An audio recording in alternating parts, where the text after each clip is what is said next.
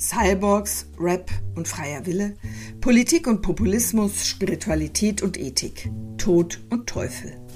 Ein Podcast mit Menschen, die was zu sagen haben. Hier ist Erleuchtung garantiert.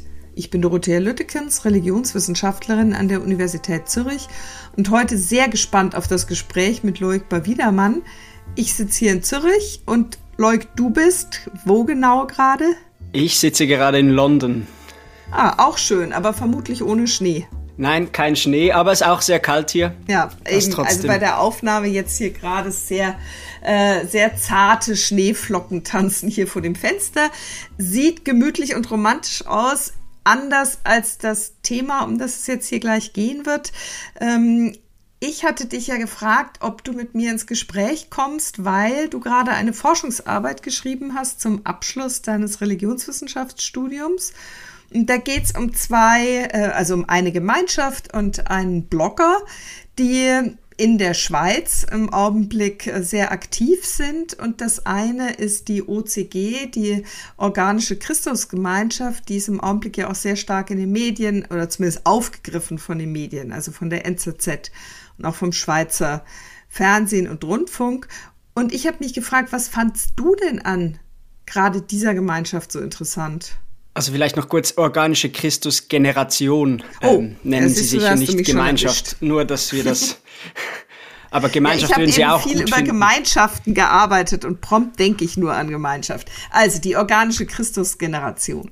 Ja, ich glaube, was ich daran interessant finde, oder ich, ich bin darauf gestoßen, im Zusammenhang mit äh, Verschwörungserzählungen, ein Thema, das irgendwie Aktualität gewonnen hat in den letzten Jahren, besonders stark auch noch mit Covid. Und als Religionswissenschaftler war da die organische Christusgeneration deshalb sehr auffällig, weil die als religiöse Gemeinschaft entstanden sind, schon vor längerer Zeit, also wir sind jetzt hier in den 90er Jahren, wo das losging, mhm. und sich dann zunehmend eben in diesem verschwörungstheoretischen Milieu, wenn wir das mal so nennen wollen, ähm, sich positioniert und sich da auch aktiv eingebracht hat. Und das war eigentlich so der Ausschlag, ausschlaggebende Punkt für mich, wo, wo ich mich gefragt habe, inwiefern jetzt Religion und diese Verschwörungserzählungen, wie das zusammenhängt, was sich an dieser Gemeinschaft oder an dieser Gruppierung sehr deutlich zeigt, dass es hier zumindest in diesem Fall einen Zusammenhang zu geben scheint. Welche Verschwörung vermutet denn Ivo Sasek, der Gründer der organischen Christusgeneration? Also angefangen hat es eigentlich mit einer persönlichen Verschwörung, dass er das Gefühl hat, dass die Medien gegen, sich gegen ihn verschworen haben. Also aus seiner Überzeugung hat er Gutes getan in, seiner, in seinem christlichen Glauben, in seinem christlichen Engagement. Und zunehmend gab es aber dann negative Berichte. Also wir sind jetzt eben hier in so den 90er, Jahr, 90er Jahre. Man könnte das so ein bisschen als die Sektendebatte auch benennen. Also eine Zeit, in der verschiedenen religiösen Gemeinschaften, die neu entstanden sind, Dinge vorgeworfen wurden, jetzt unabhängig davon, ob ich das jetzt gerechtfertigt oder nicht finde, einfach, es wurden ihnen Dinge vorgeworfen. Mhm. Ähm, bei Ivo Sasek war das große Thema, war die Züchtigung von Kindern, die er Gut, praktiziert. er hat, eben, er hat das ja auch sehr offen so äh, gesagt, dass er das richtig findet, dass Erziehung eben einfach mit Körperstrafen einhergehen sollte. Genau, das hat er gesagt und das sagt, sagen Kritiker sagen, dass er das noch immer sagt. Auf öffentlichen Beiträgen ist das relativ schwierig nachzuweisen in den letzten mhm. Zeiten. Aber was für ihn das Anliegen war, ist, dass er jedenfalls falsch porträtiert wurde. Also, dass die Leute nur über das gesprochen hätten, dabei vergaßen, dass er auch viel Gutes tue und getan habe. Und das war für ihn so der Ausgangspunkt, an dem die Medien quasi zu dieser großen zusammenhängenden Verschwörung wurden. Also dass die alle zusammenarbeiten, sich gegenseitig abschreiben und alle das Gleiche wieder sagen. Und von mhm. da aus ausgehend entstand dann eigentlich, oder hat er dann begonnen, eigene Medien zu betreiben und auch andere solche größeren zusammenhängenden Verschwörungstheorien zu verbreiten. Und es begann dann damit, dass er gegen die RFID-Chips, also so Chips, die man im Schweizer Pass oder in allen europäischen Pässen eingefügt hat, und vor denen hatte er oder er hatte das Gefühl, dass damit die Persönlichkeit geklaut wird, dass man damit alles chippen will und alles kontrollieren. Das war dann so eine erste große Verschwörung, die er öffentlich äh, bekämpfte.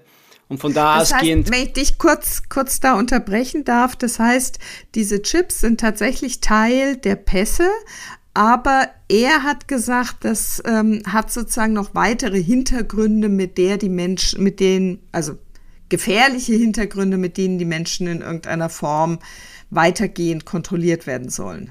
Genau, genau so. Und auch der Vorwurf, dass es halt so eine schrittweise Einführung werde, dass man dann die Menschen selbst chippen werde. Mhm. Das Beispiel war dann auch, dass Haustiere teilweise, kenne ich mich zu wenig aus, gechippt werden müssen oder sollten in der Schweiz. Und das quasi die Idee, dass man dann irgendwann einen Menschen chippt und dann die Regierung immer weiß, wer wo ist. Das war dann so ein großes Thema. Stimmt, mein Hund hat tatsächlich auch einen Chip, ja. Also das war, damit begann bei ihm die Sorge, dass es eine Verschwörung zum einen erstmal gegen ihn geben würde und dann eine Verschwörung weitergehend eben im Hinblick auf äh, die gesamte Welt. Genau. Und, und das also Sasek hat sich, das muss man vielleicht parallel dazu noch erzählen, er hat äh, seine religiöse, eine christlich-religiöse Gemeinschaft in seiner Perspektive gegründet und hatte aber früh auch Konflikte mit anderen christlichen Gemeinschaften, also anderen aus dem freikirchlichen Milieu, die ihn auch nicht wirklich Kontakt mit ihm haben wollten, eben auch im Zusammenhang mit diesen Kontroversen um die Kindszüchtigung, aber auch andere theologische Auseinandersetzungen. Und er hat sich deshalb dann im Milieu so ein bisschen andere Freunde gesucht also könnte man so sagen. Also hat dann auch die Nähe zu anderen, äh, nicht nur religiösen Gemeinschaften, aber auch teilweise, Scientology beispielsweise, sind auch mit mhm. Sasek befreundet oder waren. Ich kann nicht so viel dazu sagen, ob das aktuell noch genauso ist. Jedenfalls ähm, hat er so auch die Nähe zu anderen Leuten gefunden, die sich auch von der Gesellschaft oder von der medialen Gesellschaft zumindest von der Öffentlichkeit diskriminiert fühlen. Und so haben sich diese Narrative dann auch vermischt. Also mhm. eben dann auch äh, hat man sich gegenseitig auch Plattformen geboten und sich zugehört und Informationen geteilt. Und was hat seine Vorstellungswelt noch mit dem Christentum zu tun? Also inwiefern ist das eine christliche Gemeinschaft? Also er beruft sich selbst aktiv auf die Bibel. Christus ist auch im Namen. Sie verstehen sich als organische Christusgeneration. Also entscheidend ist, die, die Jesus Christus ist der Erlöser in ihrer Wahrnehmung und ähm, so quasi die Bibel hat einen ziemlich hohen Stellenwert innerhalb der theologischen Auslegung dieser Gemeinschaft. Jetzt, das ist ihr Selbstverständnis. Ich glaube, aus religionswissenschaftlicher Sicht ist das für uns, kann man das vielleicht, kann das auch so genügen. Ähm, mhm. Ich nehme an, dass Kolleginnen und Kollegen der Theologie da bestimmt eine andere Meinung dazu haben und auch eine andere Expertise.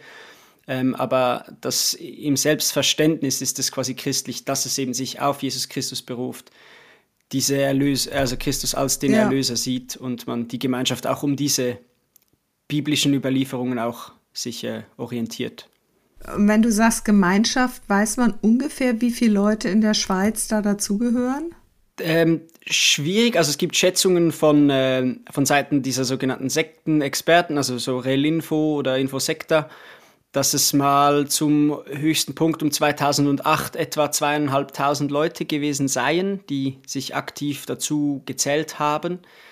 Ähm, in Interviews mit äh, Interviews, die ich geführt habe mit Leuten aus der OCG, wollte niemand eine Schätzung abgeben. Mhm. Und das ist, glaube ich, auch bewusst, weil mittlerweile ist es ziemlich stark netzwerkartig organisiert. Deshalb wahrscheinlich auch schwer messbar, wer wirklich dazugehört.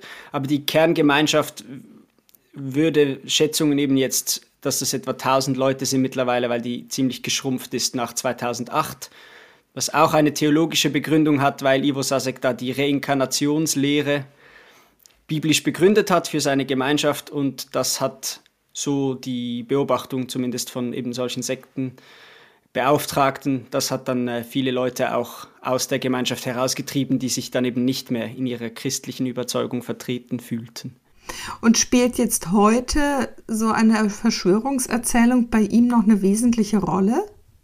Ja, ich würde sogar sagen, noch mehr als je, weil die Gemeinschaft ist eben geschrumpft und Sasek wurde in der Öffentlichkeit, hatte immer mehr Mühe, irgendwie Leute für sich zu gewinnen, ähm, weil er eben diesen Ruf als dieser Sektenguru oder alle diese Begriffe kann man in den Medien nachlesen, sehr stark hatte. Was dazu geführt hat, dass er medial ähm, sich stärker auf diese Verschwörungserzählungen fokussiert hat und diese verschiedenste Medien gegründet hat, die solche Verschwörungserzählungen äh, verbreiten. Ganz bekannt medial wurde die Antizensur-Koalition. Also so eine, wie eine Tagung kann man sich das vorstellen, wo jährlich einige Speakers eingeladen werden, die dann eben bekannte Verschwörungsnarrative vertreten. über 9-11, über Impfungen oder auch bis hin zur Holocaust-Leugnung. Ähm, mhm. Und das hat ihm dann eigentlich gewissermaßen davor bewahrt, in Unwichtigkeit zu verschwinden, weil er jetzt diesen Raum als, als der, wie kann man dem sagen, der Organisator von einem solchen Milieu. Also er macht diese, mhm. bietet Plattformen, schafft diese Organisationen. Und deshalb sind in, in und um ihn herum solche Verschwörungserzählungen extrem bedeutsam. Jetzt in seinen theologischen ähm, Werken oder Aussagen, die er zu seiner Gemeinschaft trifft, sind es aber tendenziell immer noch die alten Verschwörungsnarrative, die er schon von Anfang an eben, dass die Medien ihm Unrecht tun, dass man gegen ihn vorgehe, dass das alles organisiert sei. Kann man dann eigentlich sagen, dass seine Bedeutung heute nicht so sehr groß, nicht so sehr daran liegt, dass er diese Gemeinschaft quasi anführt, weil also selbst 2000 Leute sind ja jetzt nicht wahnsinnig viel auf die ganze Schweiz gesehen, sondern dass es eher die Relevanz begründet ist darin, dass er Medien, ähm, also gerade auch über das Internet, da sehr präsent ist und damit bestimmte Erzählungen weiter verbreitet, auch unter Leuten, die vielleicht jetzt nicht im engeren Sinne zu seiner Gemeinschaft gehören. Genau, genau. Es ist sehr stark ein Netzwerk jetzt und viel mehr als ähm, einzelne Personen. Also, dass man eben die zählen könnte. Ich glaube, die Bedeutung der Gemeinschaft sollte man aber in dem Sinne nicht unterschlagen, dass die Organisationen von SASEC, dass das alles eigentlich auf ehrenamtlicher Arbeit dieser Mitglieder basiert. Etwas, das ihm auch häufig vorgeworfen wird, eben dass er seine, seine die Gläubigen, ausbeutet, die ne? ausbeutet, genau, etwas, das ihm mhm. oft vorgeworfen wird und das aber, das möchte ich jetzt nicht beurteilen, ob das so ist, aber unabhängig davon, dass es tatsächlich so ist. Also die Leute arbeiten mhm. kostenlos, weil sie davon überzeugt sind, dass das eine wichtige und gute Arbeit ist. Also das ähm, deshalb die Bedeutung dieser OCG, das ist schon immer noch der Kern dieser, auch dieser medialen Organisation, aber Sasek erreicht massiv mehr Leute mit seinen Plattformen als Leute, mhm. die effektiv quasi diese kirchlichen Gemein also christlichen Gemeinschaft, wenn man das so nennen will, angehören. Ja, du, du hattest ja dann noch einen zweiten Gegenstand in mhm. deiner Arbeit. Ähm, das ist eher ein Blog oder ein mhm. Blogger. Der, das wirkt so, als wäre das eher ein einzelner Mensch. Mhm. Ähm, was kann, kannst du den so ein bisschen skizzieren? Ja, also das ist ein, ähm, er selbst bezeichnet sich als libertär, also ein libertärer mhm. Blogger, also hat auch schon aus dieser politischen Motiv Schwierigkeiten mit Staat und staatlichen Autoritäten. Und hat er auch einen Namen eigentlich? Er hat einen Namen, also ich weiß nicht, ob ich den hier an dieser Stelle nennen sollte. Er Nein, dann nenn ihn besser nicht, wenn er geheim ist. Nein, er ist nicht geheim, er ist relativ einfach herauszufinden und er hat mich auch nicht gebeten, dass ich ihn jetzt da nicht in der Öffentlichkeit nennen sollte, sondern er mhm. ist sehr stolz auf sein Werk und steht auch ganz stark hinter dem, was er publiziert. Aber jedenfalls dieser Blogger ähm, ist aus der Schweiz und hat angefangen zu bloggen ähm, aus einer Mischung aus eben Überzeugung von solchen Verschwörungsnarrativen, aber eben weshalb er aus religionswissenschaftlicher ähm, Perspektive interessant ist, ist, weil er sich selber als spirituell versteht also so in so einem alternativ-religiösen Sinne. Und sein Blog ist da auch eine Kombination aus solchen Verschwörungserzählungen und solchen spirituellen äh, Inhalten. Kannst du ein Beispiel für diese Verschwörungserzählungen nennen? Ja, vielleicht das. Vielleicht die Reptilien? Die, Re die Reptiloiden, ja, das sind die. die Reptiloiden. Das ist wohl das beliebteste oder das, das Narrativ wollen immer alle wieder von mir hören, weil es so besonders spektakulär ist. Also das Reptiloiden-Narrativ stammt von, von David Icke. Das ist ein britischer, was war er? Er war BBC-Moderator, er war mal Fußballprofi. Jedenfalls ein britischer Autor, der ähm, davon ausgeht, dass die Welt kontrolliert wird von einer geheimen Elite aus Reptiloiden, die auf der Welt sind, unter uns Menschen leben und so insgeheim die Menschheit kontrollieren und ähm, Sie müssen dafür auch immer wieder das Blut von Menschen trinken, dass sie diese menschliche Gestalt behalten können. Und dazu gehören, zu dieser reptiloiden Elite gehören berühmte und erfolgreiche Persönlichkeiten, eben eine Elite, klassischerweise Leute wie Hillary Clinton oder Barack Obama sind da dazu zu zählen. Und dieses Narrativ vertritt jetzt beispielsweise dieser Blogger auch. Also der mhm. geht davon aus, oder, und das ist etwas, was man vielleicht immer betonen muss, oder er hält es für möglich oder für wahrscheinlich, Also so absolut sind dann die Leute auch nicht in ihren Aussagen, die sie sagen würden, es ist mit absoluter Sicherheit so, aber sie halten das für möglich oder wahrscheinlich. Dass eben so eine reptiloide Elite hier auf der Welt lebt und uns insgeheim kontrolliert. Ist das Menschheit. nicht bei ihm auch noch verwoben mit anderen Verschwörungsvorstellungen oder ja. Überzeugungen? Sehr stark und das ist etwas, das ich allgemein in meiner Arbeit immer wieder begegne, auch bei Sasek, dass diese Verschwörungserzählungen immer offen sind, auch mit anderen Narrativen zusammenzuhängen. Also, um ein Beispiel zu nennen, ähm, die Reptiloiden, die können auch hinter 9-11 stehen, wenn man davon ausgeht, dass 9-11 tatsächlich von der US-Regierung gemacht wurde. Äh, also 9-11, eine, vielleicht, dass ich das kurz erläutere, eine populäre Verschwörungserzählung ist, dass 9-11 eigentlich ein Inside-Job der US-Regierung war und man bewusst diese Türme gesprengt hat ähm, um dann eben in den Krieg ziehen zu können, ähm, als quasi, dass es die US-Regierung war. Und das ist dann sehr anschlussfähig an die Erzählung, dass es beispielsweise auch diese Reptiloiden in der US-Regierung seien, die das dann machen. Also so werden Narrative eigentlich in, äh, immer wieder zusammen verknüpft und zusammengebracht. Was verbindet die beiden dann, Sasek und dieser Blogger?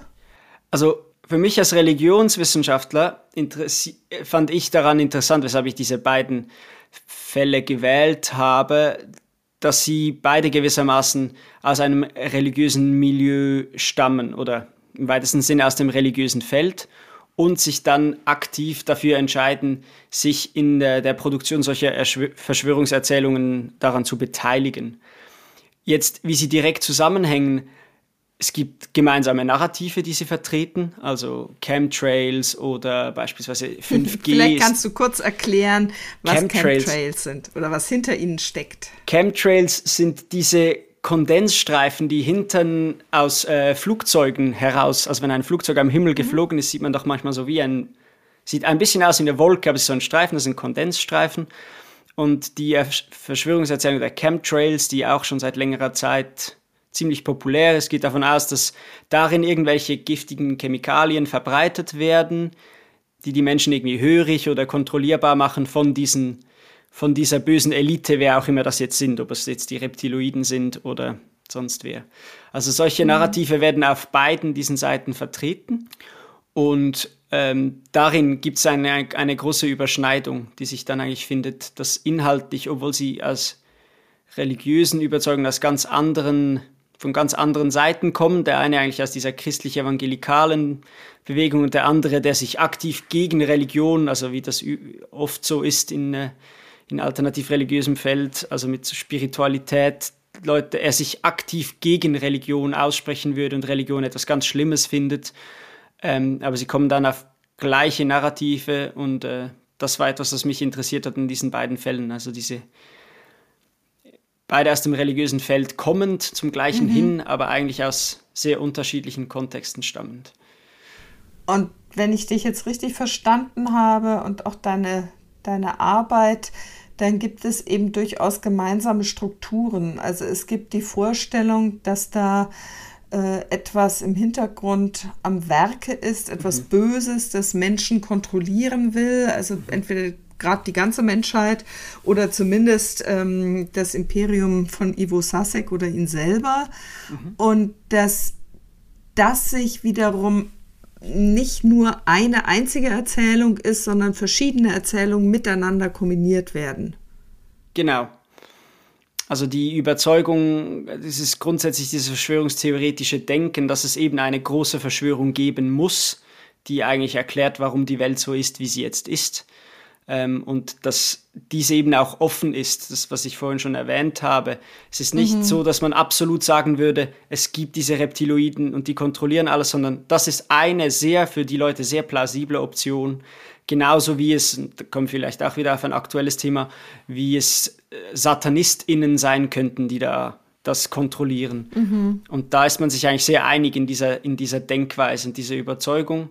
Und dazu kommt auch noch eine klare anti-elitäre Position, also dass sicher Staat und Elit also hierarchische Strukturen, die irgendwie Kontrolle ausüben, dass die gefährlich und schädlich sind. Mm. Das ist mhm. auch etwas, das beide vertreten würden. Du spannend ist ja, dass beides Schweizer Beispiele sind. Ja. Und äh, wenn man sich so die gesamte Welt der Verschwörungserzählungen anschaut, dann, dann kann man manchmal den Eindruck bekommen, dass im Augenblick schon besonders viele aus den USA kommen. Ja. Also erstens fände ich spannend zu wissen, hast du auch den Eindruck? Und zweitens, wenn das so ist, warum ist das so? Warum sind Amerikanerinnen und Amerikaner, meistens sind es ja Männer, die da produktiv sind, muss man mhm. sagen. Warum sind die produktiver, kreativer im Hinblick auf solche Erzählungen und Theorien, als dass die Schweizer sind? Also ein erstes Argument oder etwas ziemlich banal ist, dass sie Englisch sprechen und deshalb automatisch ein größeres Publikum erreichen. Also das ist etwas, weshalb äh, amerikanische oder auch zum Teil britische David Icke, den ich erwähnt habe, der ist äh, Brite, die Reichweite ist einfach sch ziemlich schnell viel größer, als äh, wenn man mhm. Schweizerdeutsch spricht, wie das Ivo Sasek teilweise macht. Ähm, das wäre ein Argument. Und das andere, das ist schwieriger zu argumentieren, weshalb es in den USA so ist. Es gibt verschiedene Ansätze in der Literatur die ich überzeugend finde. Das eine ist ähm, das duale System mit zwei Parteien, das dazu führen kann, dass halt Einflüsse solche, die dann auch politisch sich äußern, wie jetzt beispielsweise mit Donald Trump, dass relativ kleine Bewegungen, wenn man das quantitativ mal anschaut, es schaffen können, ganze Parteien auf eine Seite zu ziehen, wie das jetzt mit der Republikanischen Partei in den Jahren vor und unter Trump passiert ist. Was in der Schweiz jetzt anders anders vonstatten gehen würde, also dass man so ein politisches, so einen politischen Impact hat. Das andere, und das ist ein sehr religiöses oder religionswissenschaftlich interessantes Argument, ist eigentlich die religiöse Struktur in den USA. Also dass mhm. beispielsweise sehr viele Leute nach wie vor sich als religiös bezeichnen und als religiös verstehen und so zum Beispiel Ideen, Konzepte von Satanismus oder die Vorstellung, dass es Böses geben muss, äh, sehr glaubwürdig ist. Also es gibt Studien von 2019 vom Pew Research Center, dass irgendwie 80 Prozent der Leute glauben noch an Gott und 60 Prozent der, Leut der Leute glauben an den Teufel als, als, als Böses. Und solche Narrative sind dann sehr anschlussfähig, dann eben an solche Verschwörungserzählungen, äh, wie beispielsweise das jetzt sehr populäre Narrativ von QAnon, was wahrscheinlich die meisten Hörerinnen mhm. und Hörer auch schon mal irgendwo gelesen oder gehört davon haben. Also spätestens seit dem Sturm auf das Kapitol, wo sehr deutlich eben dieser Kuh-Schamane mit den Hörnern, sieht man ja auf den Videos immer wieder da sehr im Vordergrund war, der diese ähm, Vorstellung vertritt oder ja, sehr prominent vertreten hat jedenfalls. Ähm, das heißt, es ist wahrscheinlich schwierig, Zahlen darüber zu finden, wie viele Personen in der Schweiz solchen Verschwörungserzählungen anhängen, oder? Ja. Also ich weiß, in den USA ist es quantitativ, sind es sehr hohe Zahlen bei aller Skepsis gegenüber quantitativen Studien. Gibt es solche Zahlen für die Schweiz? Also ich kenne keine. Ähm, mm. Und ich glaube, das Problem ist, und das ist auch das Problem bei den USA, ist halt, wo fängt man an, etwas als eine Verschwörungserzählung zu definieren? Also wenn ich vielleicht kurz ausholen darf, wenn uns die Zeit bleibt, bei 9-11, wo wir vorhin schon mal waren. Mhm. Also die US-Regierung, die sagt, das waren nicht wir, das war eine Gruppe von bärtigen Männern in den Bergen Afghanistans, die das geplant haben und dann hier in die USA kamen und hier diese Türme kaputt gemacht haben. Wenn man das anschaut, ist das auch eine Verschwörungserzählung. Es gibt diese Leute, die da sind, die das insgeheim planen und das dann machen, um ihre eigene Macht zu stärken und jemandem zu schaden. Mhm. Nur würden wir das jetzt nicht als das definieren, aber das würden ja viele Leute dann von, also würde dann wahrscheinlich eine Mehrheit in der Schweiz, wobei in der USA anscheinend glaubt nicht mal nicht mehr eine Mehrheit an diese Erzählung. Ja. Ähm, würde das glauben und ich, ich glaube, das Wobei ist die Schwierigkeit. Wobei im Übrigen die Erzählung ja aus einer europäischen Sicht zumindest auch nicht ist, dass das bärtige Männer aus den Bergen Afghanistans waren, sondern es waren äh, studierte junge Männer. Aber klar, mit einem bestimmten afghanischen Hintergrund, ja. Ja, ja, und ich habe das jetzt versucht, ein bisschen polemisch auszudrücken, mm. dass mir, mm. das möchte ich schon noch gesagt haben, es ist selbstverständlich mm. komplexer. Ähm, und ich glaube, das ist das, die Schwierigkeit und wo man auch aufpassen sollte, ist, dass man auch das nicht nur irgendwie in so eine politisch rechte, komische Ecke schiebt, weil äh, die, es gibt Studien, die eben zeigen, dass alle Menschen eine gewisse Anfälligkeit für solche Verschwörungserzählungen haben und die Frage ist dann für welche. Also ja, ich glaube, also das ist von, von der Empirie her klar, dass Leute, die politisch an einem extremen Spektrum zu verorten sind, ähm, dass die eher dazu neigen, auch Verschwörungserzählungen zuzustimmen, als Leute, die eher sich im Mittelfeld befinden. Egal, ja. ob jetzt linksextrem oder rechtsextrem. Ja, ja genau, das ist so. Leuk, ich frage mich gerade jetzt bei diesem letzten Punkt im Hinblick auf 9-11 und die unterschiedlichen Be Erklärungen, wie es dazu kam.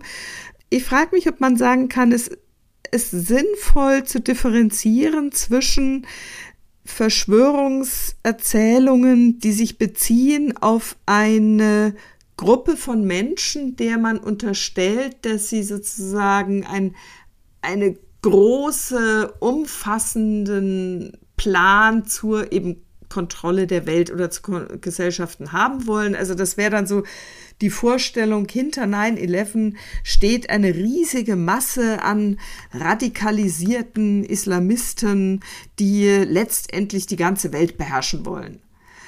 Während äh, Überlegungen steckt hinter einem bestimmten politischen Ereignis eine relativ klar umgrenzte Gruppe von Personen, die ein Interesse haben, ein spezifisches Ereignis herbeizuführen. Also wie eben zum Beispiel diese, diese Flugzeuge dazu zu bringen, in, ähm, in diese Türme hineinzufliegen oder wie das Attentat des 20. Julis mit dem klaren Ziel, Hitlers zu beseitigen.